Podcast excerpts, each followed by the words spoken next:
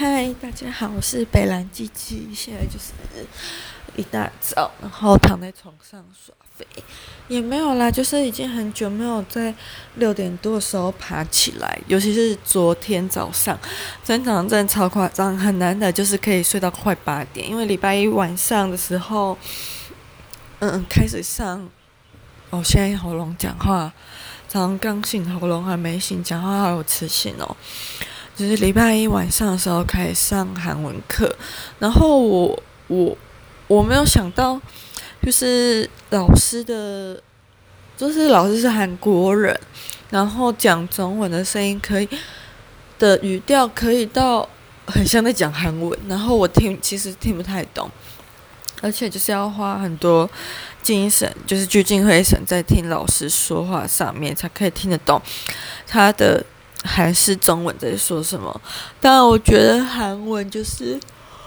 刚开始学，我觉得它的母音蛮有逻辑的，就是用天地人来创造，就是很完全符合儒家那种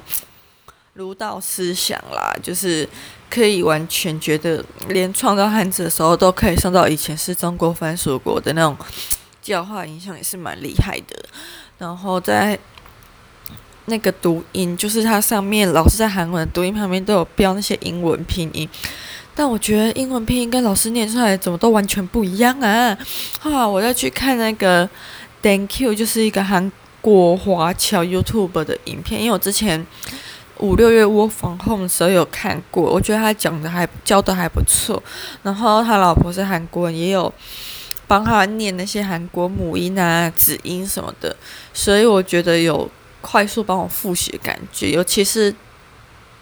那个子音的 d，然后它念起来有点 t 的音，然后此跟 s，然后还有此 s 跟 s，还有像 b 跟 p，那个时候我有点，因为我之前其实有看过一次，但我没有很认真去记，加上我其实有很多东西都忘记了。那天老师在教 b b 这个音的时候。铺散，然后我就想说，怎么听起来很像 P？等 Q 在那个他的 YouTube 影片里面也说，很多外国人就是第一次听的时候也觉得是 P 的音，所以开始都是标，在他们地点那些都是标 P，后来就统一都改成 B 才是正确的。那我真的觉得有时候英文拼音就只是刚开始的初学看爽，有时候看了英文拼音，你反而会觉得更不飒爽，因为。就是不一样啊，所以你真的就是，我觉得还是相信老师讲的比较好，就直接听老师的音，然后强迫自己赶快记着那个音，不要去相信什么英文拼音，因为英文拼音就是还是会怎么说呢？就是它终究只是一个提示，告诉你大概是怎么发音的，但也没有办法完全标出来，除非是用国际音标。嗯，然后另外一件事就是。很久没有更新我隔壁东南亚人了，然后不是之前说过他跟我一样是师大的嘛？那他现在好像是在师大读研究所吧？之前我们以前读大学的时候都会开玩笑说，师大夜市就是只能吃衣服，因为师大夜市真的很多在卖衣服。在我去年差不多渐渐准备要搬家的时候，到今年吧，师大夜市里面开了很多吃的，他吃的很多都是那种贵桑桑，要好几百的吃的东西。所以我就是没有很喜欢，就感觉就是特地开给一些网美来这边吃饭啊，对吧？然后会讲这个是因为我昨天看到吃衣服真人版，我昨天回家，然后呢东南亚哦，真是越来越难教化嘞。之前不是说贴好几次纸条要他提醒这个提醒那个嘛？他昨天回家，我就看我昨天回家了，就看到他把浴室。堆满到处都是他的私人物品，我们家已经到处都是他私人物品了，而且总是会在意想不到的地方。像有一次他要去洗澡的时候，我发现他把他自己洗澡的脸盆放在我们厨房跟客厅的中间，有一个像饭厅的那种玄关格局的空地啦，不算玄关。然后我想说，啊，我那个是房东还没有清走的东西，结果没想到这些都是你的。你一个人也是蛮厉害，从东南亚来台湾。读硕士顶多也就一两年的时间，然后现在感觉那个人是才刚搬出来，应该没有住过，可能没有住过，也可能有住过师大宿舍